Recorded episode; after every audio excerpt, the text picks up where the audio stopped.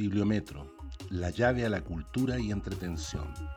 Bibliometro es un programa anexo al Sistema Nacional de Bibliotecas Públicas del Servicio Nacional del Patrimonio Cultural, dependientes del Ministerio de las Culturas, las Artes y el Patrimonio. Las opiniones vertidas en este episodio son de exclusiva responsabilidad de quienes las emiten y no representan necesariamente el pensamiento del programa Bibliometro.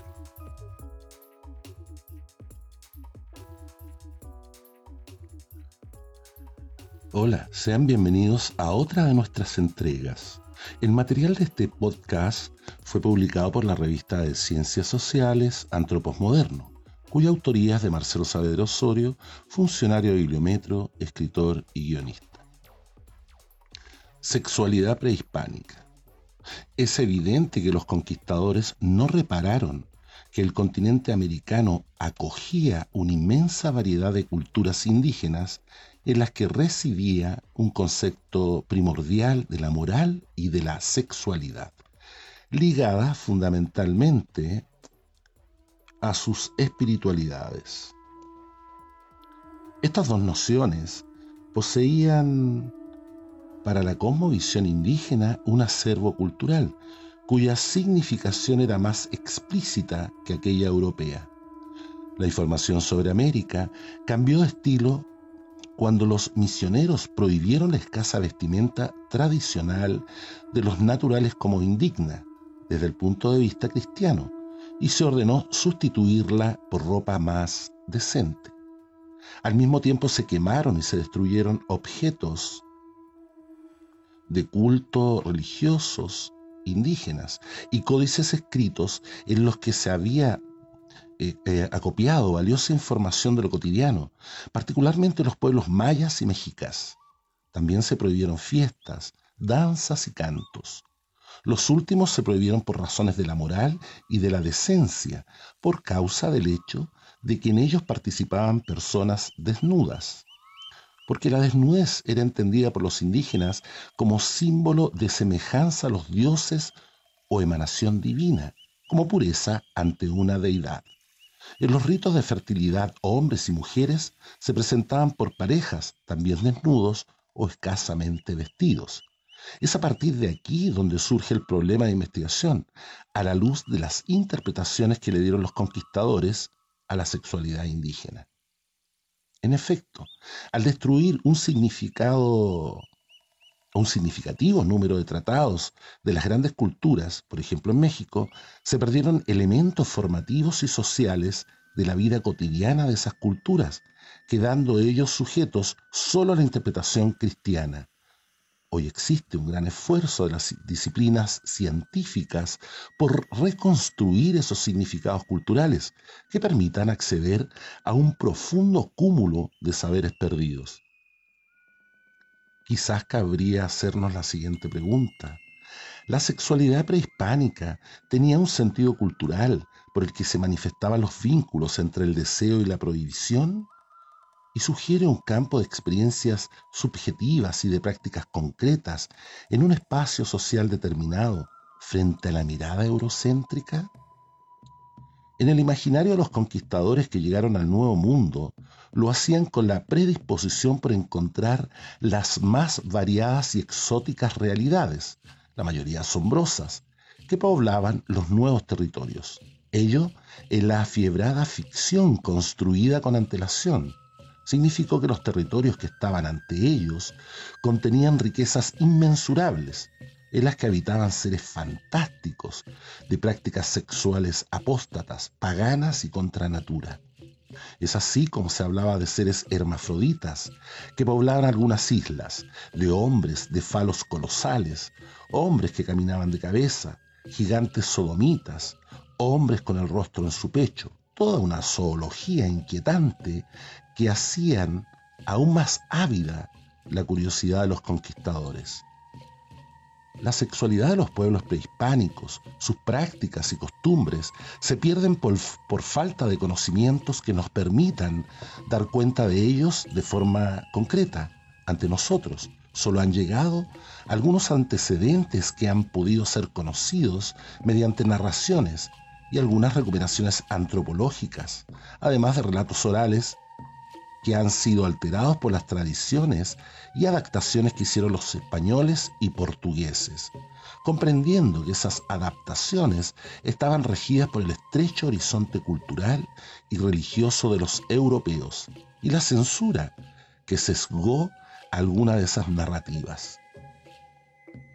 Lo cierto es que las concepciones culturales y religiosas serán definitivamente las que se impondrán desde un arquetipo sagrado, trasladando esto a la cultura, convirtiéndola en un patrón de vida para las personas, sea beneficiando o reprimiendo aquello que la deidad aprecia o niega.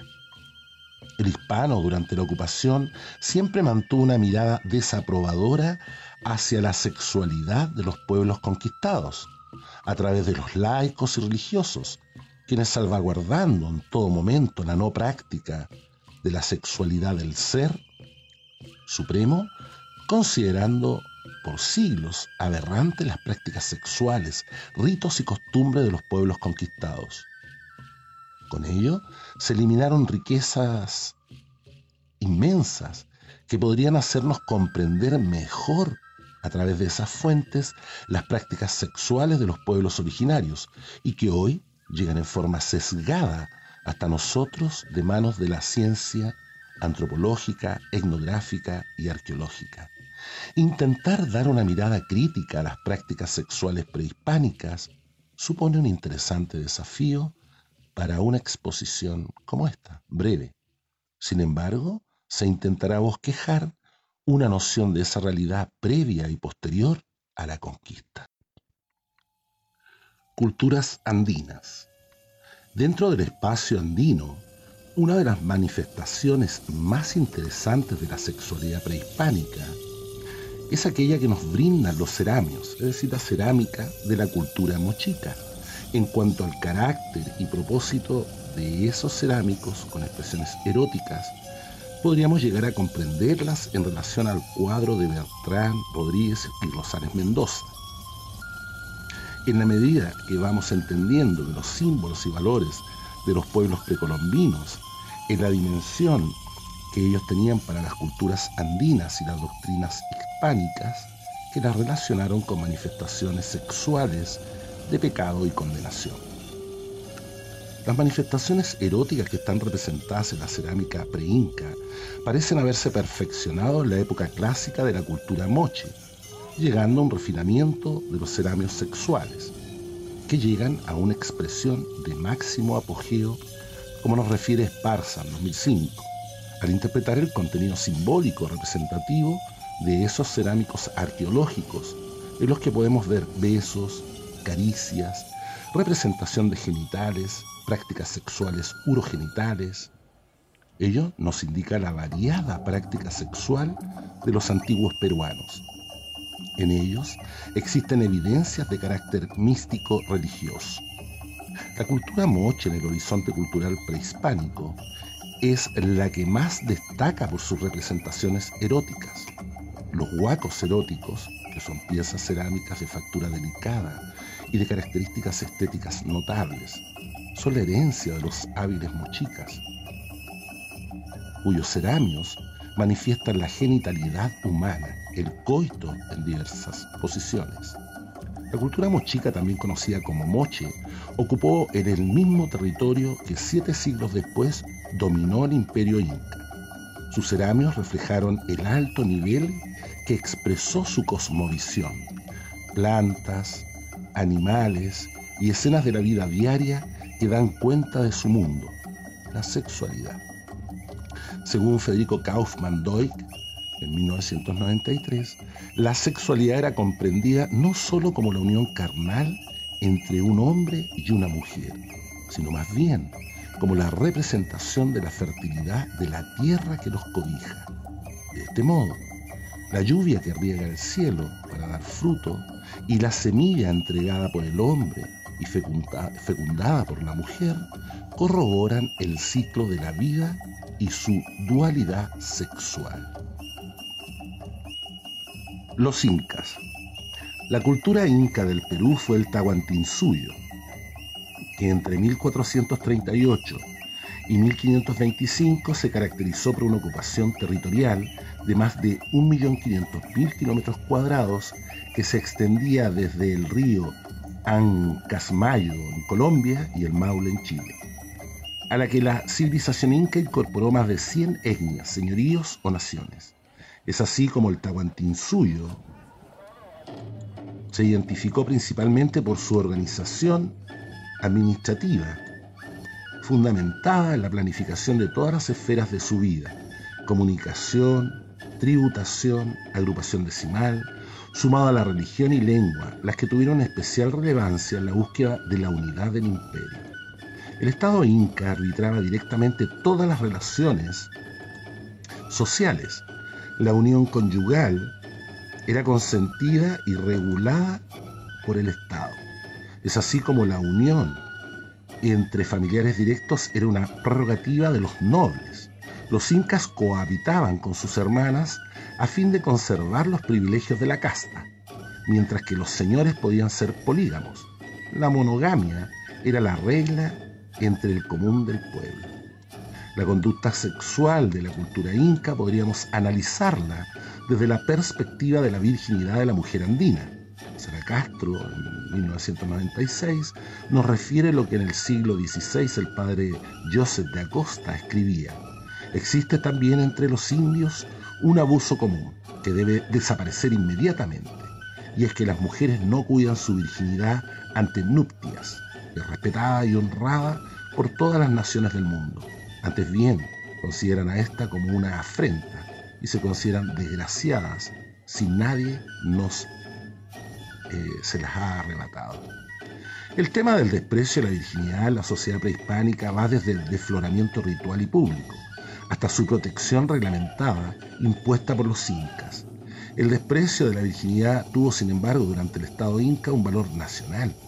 La virginidad está en el sistema de valores de los individuos vinculados por una conciencia colectiva y aparece claramente definido en el Akyaguasi, Casa de las Escogidas, y el sacrificio de vírgenes, instituciones que responden evidentemente a este carácter de valor nacional que afectaba el prestigio de toda la cultura. El Servinacuy o matrimonio a prueba es la primera etapa de esta convención social que debe tener remotos antecedentes en la lengua indígena actual. Se denomina Sirvinacuy o Nacuspa y en el Cusco rima eh, Yucuy o Munacuy y consiste en que un hombre y una mujer pueden convivir libremente, algunas veces después de una declaración ante los padres, sin formalizar su unión ante un representante público. Esta prueba dura un tiempo determinado y al finalizar queda formalizada por el Estado inca y aunque aún se practica, ella queda aceptada a través del matrimonio católico. Si la prueba no ha sido satisfactoria, devuélvase la mujer con los hijos, si los hubo, a la casa de los padres. Por otro lado, el uso de estimulantes sexuales, sustancias que excitan y aumentan el instinto y el placer sexual, tampoco fueron desconocidas en el antiguo Perú, y particularmente entre la nobleza y sacerdocio inca. Chotarpo, Jatropa, Macranta, Mul, Iguanarpo, Jatropojopa, Vaciacanta.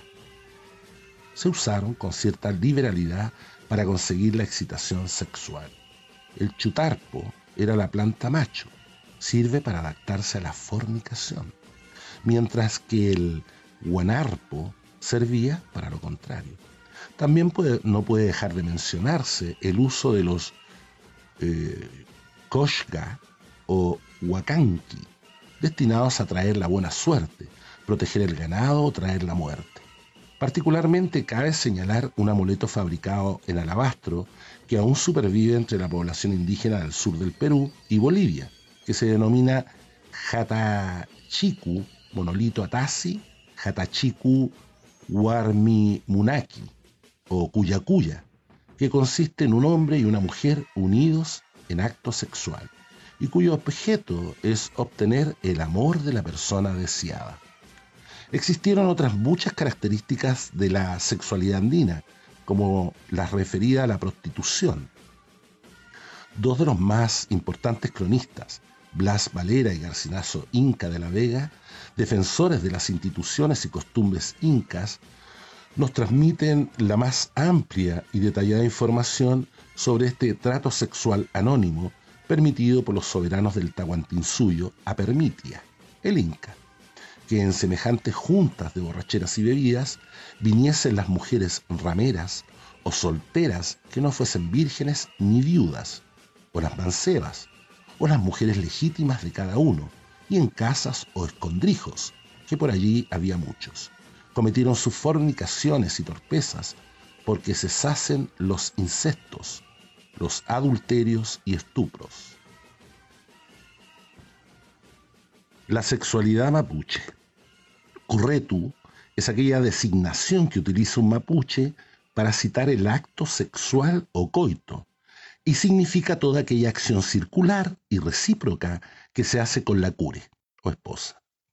Para esta etnia, la sexualidad formaba parte de su cosmovisión, considerada como un suceso trascendente, era el contacto con la divinidad. La cultura tradicional mapuche poseía ritos como el curenquenuel, nubilidad femenina, que trazaba ritualmente la posición femenina en la ceremonia, comprendido el sacrificio de los animales, estaba a cargo de las mujeres, en tanto los hombres tenían una participación secundaria. Esto se acompañaba de una manifiesta libertad sexual femenina y de una poligamia eh, limitada al sororato. Se entregaban en matrimonio o trueque dos hermanas para hacerse compañía. Estos aspectos, además de la filiación matrilineal, hicieron que Lachan erróneamente la expusiera como matriarcado al confundir entre sistema de filiación y sistema de gobierno. Las investigaciones sobre la sexualidad mapuche nos indican que la iniciación sexual de este pueblo comenzaba a edad temprana, entre los 12 y 13 años. Sin embargo, el compromiso espiritual y la vida en comunión que hoy conocemos como matrimonio solo se iniciaba años más tarde tras alcanzar la madurez sexual a los 20 años. El sociólogo de la Universidad Central, Rodrigo Larraín, señala que la virginidad de la mujer mapuche no era un tema relevante en absoluto con respecto a la poligamia. Ella era ejercida por los hombres, aunque esto dependía de sus capacidades económicas. Algunos solo tenían una esposa, en tanto otros tenían múltiples. Siley Mora en 2006 explica distintas etapas de la cosmovisión mapuche y cómo cada evento de sus vidas está vinculado a una ceremonia. Es así, cuando las niñas comienzan con su primera menstruación, se denomina Ulchatum Ulcha, que es la diosa mujer joven, una de las cuatro deidades mapuches. El rito indica que la madre y abuela conducen a la niña a una casa de piedra. La madre le dará una manta, simbolizando su transformación corporal a mujer. En tanto la abuela transmitirá sus saberes ancestrales para su vida como mujer. El autor nos refiere en su obra que la sexualidad sea pensada como una experiencia espiritual, una fuerza sagrada. Por eso la partícula lingüística clave para comprender el concepto de sexo o de, sexualidad es el prefijo ku, que en Mapudungún significa concavidad, canal fecundo, canalización de energía, y está presente en palabras como kuram, huevo, kutri, vagina y kudanch, testículo. Mora nos indica y reflexiona sobre el amor o ayum y que no está ajena a este juicio, dado que contiene tres elementos primordiales en su raíz. Representa belleza, algo así como una luz especial, y transparencia, palabra que surge desde la matriz Aiwom o Ayom, que expresa luz que mira, es decir, el amor significa una especie de clarividencia lúcida como el sexo deviene en una fuerza vigorosa, creadora, que envuelve a todas las facultades humanas. A la llegada de los conquistadores y su hegemonía militar y religiosa, los indígenas hubieron de doblar la rodilla a muchas de sus ideas del buen comportamiento sexual, decoro y pecado, para sortear la coacción, mezclándose y reduciendo la transmisión de sus creencias a las nuevas generaciones frente a la sociedad dominante, concluye Mora.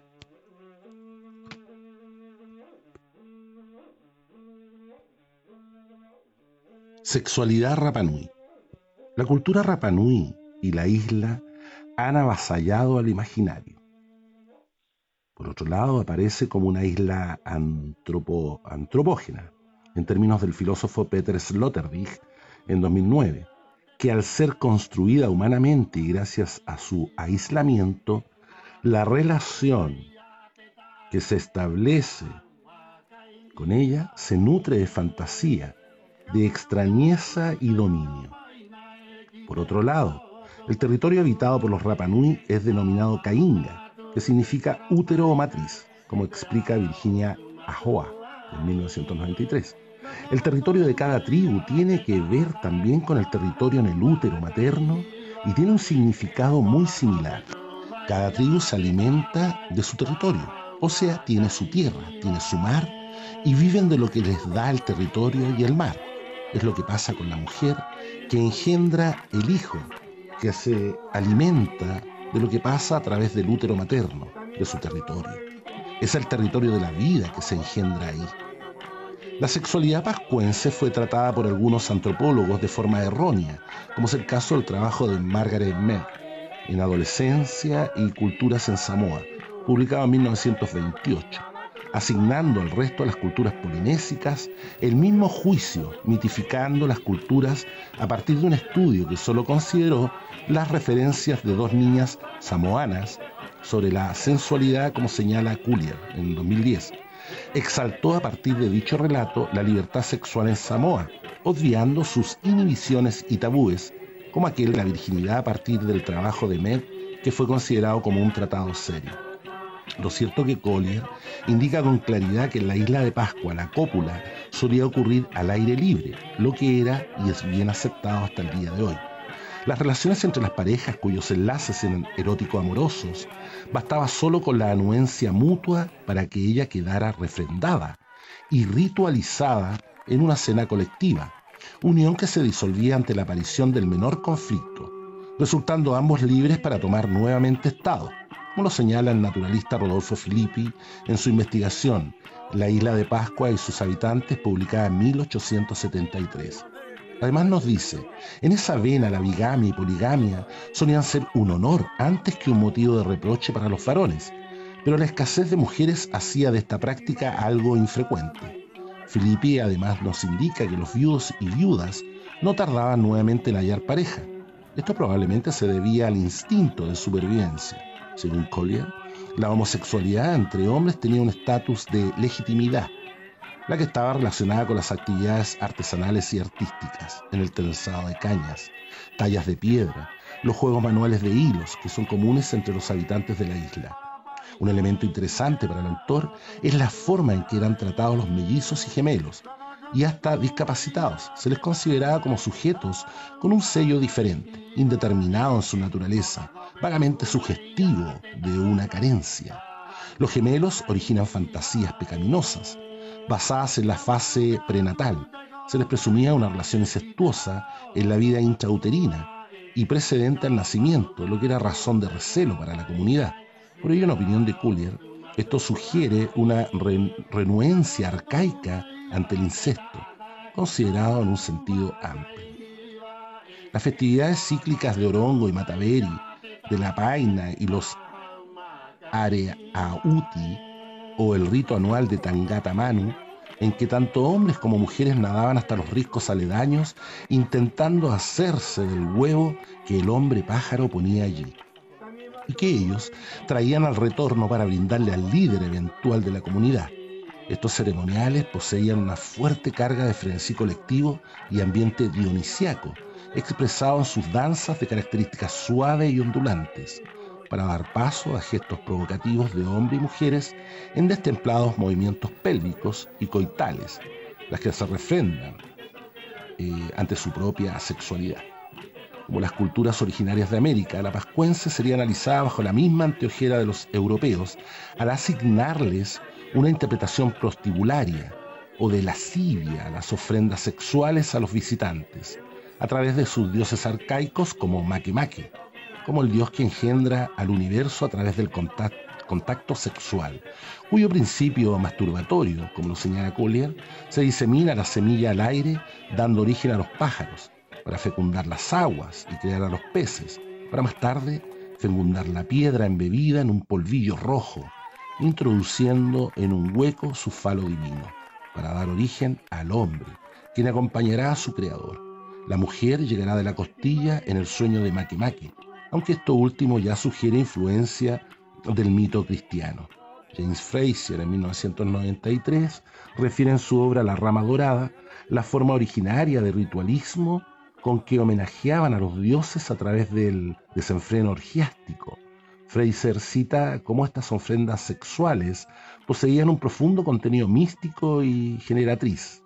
El libertinaje que notoriamente, notoriamente se debe a estas ceremonias fue en algún tiempo no un exceso accidental, sino una parte esencial de los ritos y que en opinión de los que lo hacían entonces no sería fértil el casamiento de los árboles y las plantas sin la unión verdadera de los sexos humanos.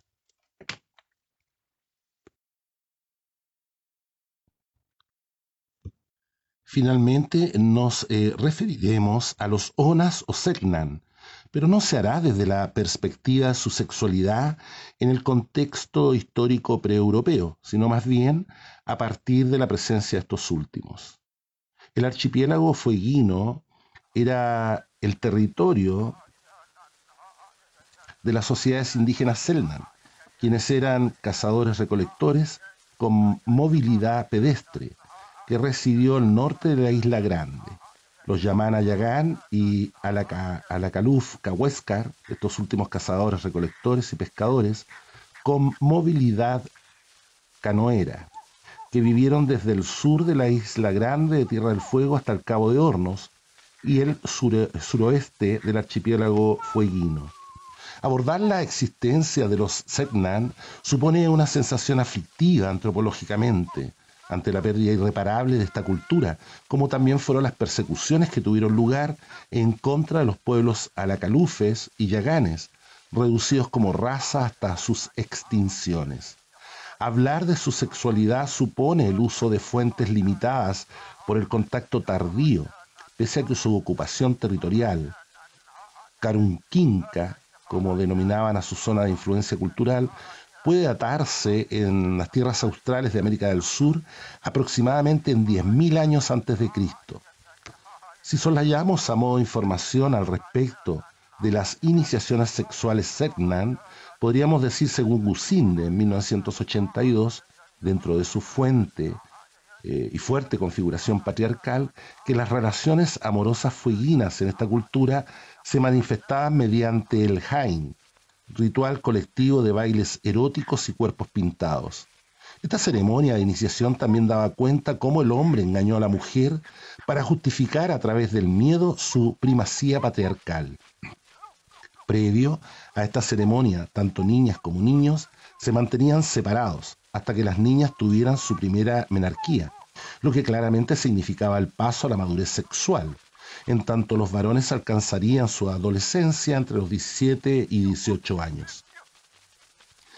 La ceremonia de emparejamiento se daba dentro de ciertos requisitos ritualistas, como señala el religioso y etnólogo Gusinde. Los jóvenes que llegaban a esta ceremonia no debían tener ningún parentesco con la joven.